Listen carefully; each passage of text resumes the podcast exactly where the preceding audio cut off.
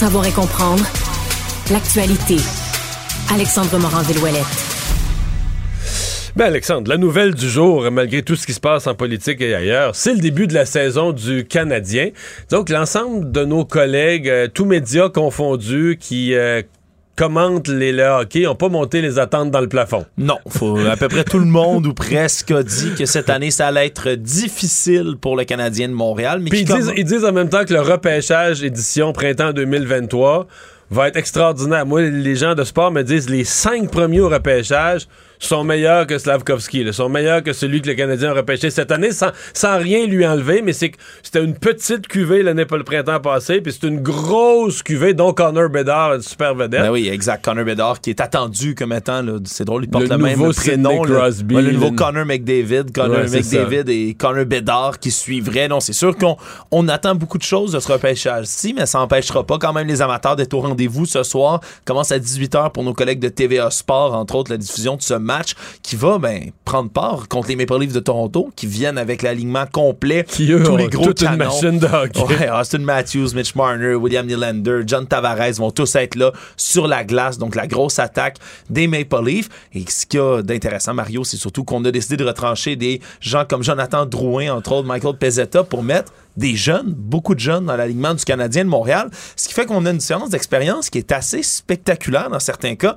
On va prendre Mark Giordano, qui était acquis, entre autres, là, des Flames de Calgary au euh, Maple Leafs de Toronto, qui est un vétéran du circuit, quelqu'un qui a roulé sa bosse énormément.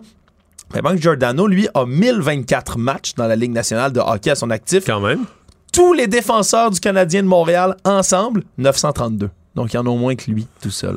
Ouais, mais le Canadien, euh, Harris, c'est quoi? C'est une poignée de matchs. Euh, Goulet, c'est aucun match. Euh, Après ça, ben, Arbor Jekai. Albert Jekai, c'est aucun match. Non, c'est, vraiment, on a, on a une cuvée, disons, inexpérimentée. Je pense pas que c'est jamais arrivé quasiment.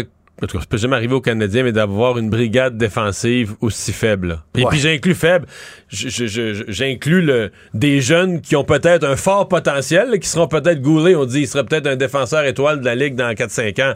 Mais là, à son premier match dans la Ligue nationale, d'après moi, il va trouver que Marner puis Matthews, euh, ils arrivent vite. Là. Ouais, ils arrivent vite, puis ils ont des mains. C'est, sûr que la différence va être assez marquante. Merci, mais ça n'empêche pas quand même l'état-major du Canadien d'être optimiste par rapport à la suite. Le Kent Hughes qui a donné un point de presse, entre autres, pour expliquer ben, la décision de retrancher Jonathan Drouin pour l'instant de l'alignement. On assure qu'on veut continuer à travailler avec lui. Là, que Il est pas- dans les plans. Il est dans les plans, dit-on. C'est un membre de l'équipe à part entière. On dit il va y avoir des blessures, c'est certain. Donc, on peut s'attendre à ce qu'il fasse un retour très bientôt. Mais il y a toute une affaire qui circule, puis c'est un peu triste, parce que moi, je me souviens de son tournoi de golf. On avait une- commenté ici comment il avait une bonne attitude, Ouais. mais qui est arrivé au camp euh, pas en forme. Là. Parce qu'il paraît qu'il était malade, c'est ce que dit Kent Hughes au camp. On dit qu'il a raté quelques matchs pour ça, qui est en retard un peu, donc qui est pas prêt, là, fin prêt à commencer la saison ce soir avec l'équipe. C'est quand même sa dernière année de contrat pour Jonathan Drouin avec le Canadien. Donc, il, va jouer gros cette saison s'il joue. Donc, euh, pour tenter de se décrocher une place, mais soit avec le Canadien, soit avec une autre équipe dans le reste de la Ligue nationale de hockey.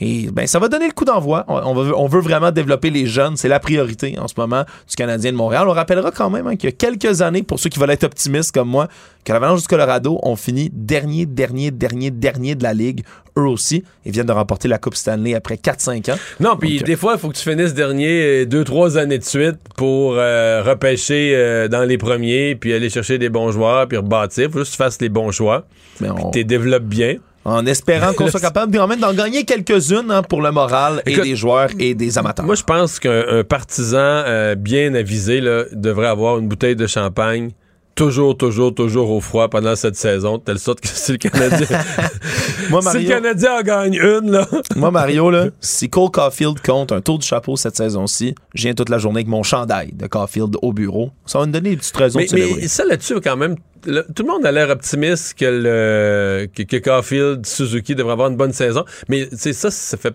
Ils n'auront quand même pas trouvé un, un troisième. Pour Ouais. compléter leur trio. Là, Josh Anderson qui va être mais avec qui eux. ne fit pas vraiment dans leur style de jeu. Puis là, on l'a remis avec eux parce que faute de trouver quelqu'un. Faute de trouver quelqu'un. Mais on trouvera peut-être ce quelqu'un, Mario. En tout cas, toutes les réponses vont être données ce soir. Peut-être qu'il est 18 sur le troisième trio présentement. Peut-être qu'au fond, c'est Slavkovski. là. Ils vont juste le laisser prendre de l'expérience avec des joueurs plus expérimentés avant de compléter le trio.